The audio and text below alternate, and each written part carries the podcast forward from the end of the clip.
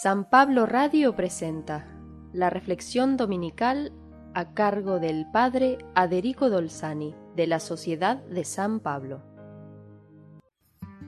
En este domingo los cristianos meditamos, rezamos y adoramos al Señor Jesús resucitado y presente en la Eucaristía.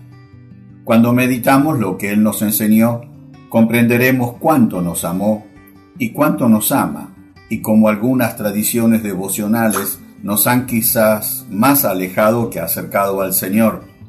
Cuando yo era chico cantábamos Vamos niños al sagrario que Jesús solo está, y nos llevaban para hacerle compañía, pobrecito. Hoy sé, por las escrituras y la experiencia de vida, que somos nosotros los que estamos solos y lo necesitamos a Él. También nos hacían sentir culpables si la hostia tocaba los dientes, y qué problemas al imaginar a Jesús entero con cuerpo, músculos, huesos, sangre. Eso me marcó.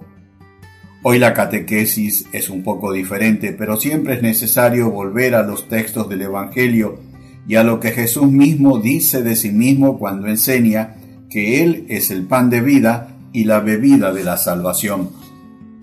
El texto de este domingo es parte de la enseñanza de Jesús en la sinagoga de Cafarnaúm, después de haber saciado el hambre de más de cuatro mil personas y haber caminado sobre el agua, demostrando así su poder divino para dominar la naturaleza. En esa enseñanza Jesús dijo, Yo soy el pan vivo bajado del cielo, no como el pan que sus padres comieron en el desierto y murieron.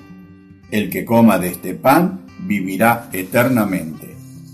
En esta enseñanza Jesús habla once veces de comer, cuatro veces de masticar o triturar y tres veces de beber.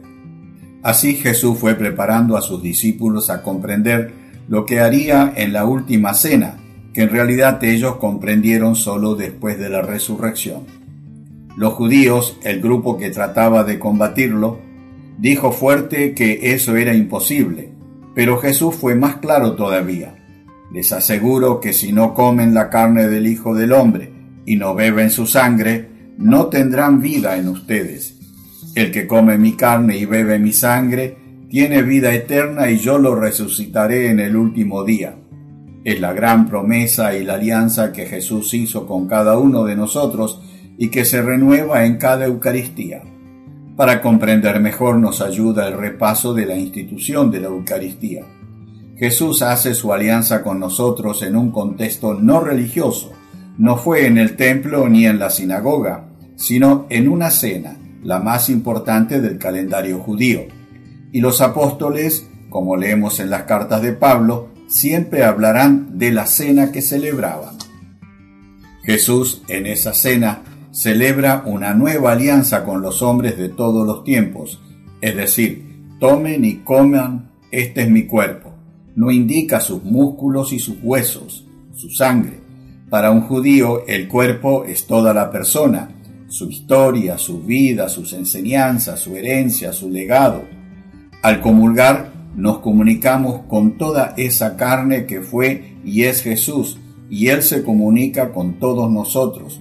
Somos así cada vez más iguales y parecidos en la vida cotidiana, como en una cena y no en el templo. Después tomó el cáliz y dijo, Este es el cáliz de la nueva alianza, recordando así que la primera alianza la había hecho Moisés con Yahvé, rociando con sangre el altar a sí mismo y al pueblo. Beber del mismo cáliz, como los esposos que se consagran el uno al otro para siempre, es compartir la vida hasta la eternidad.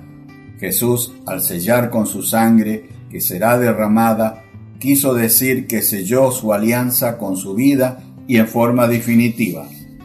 También nos ayuda a entender lo que es vida eterna, que no es otra vida sin fin después de esta, sino, mejor sería traducir, vida de lo eterno, que es Dios mismo, o vida divina en nosotros, la que recibimos como una gracia o regalo de Jesús siempre que comulgamos y nos hacemos uno con Él.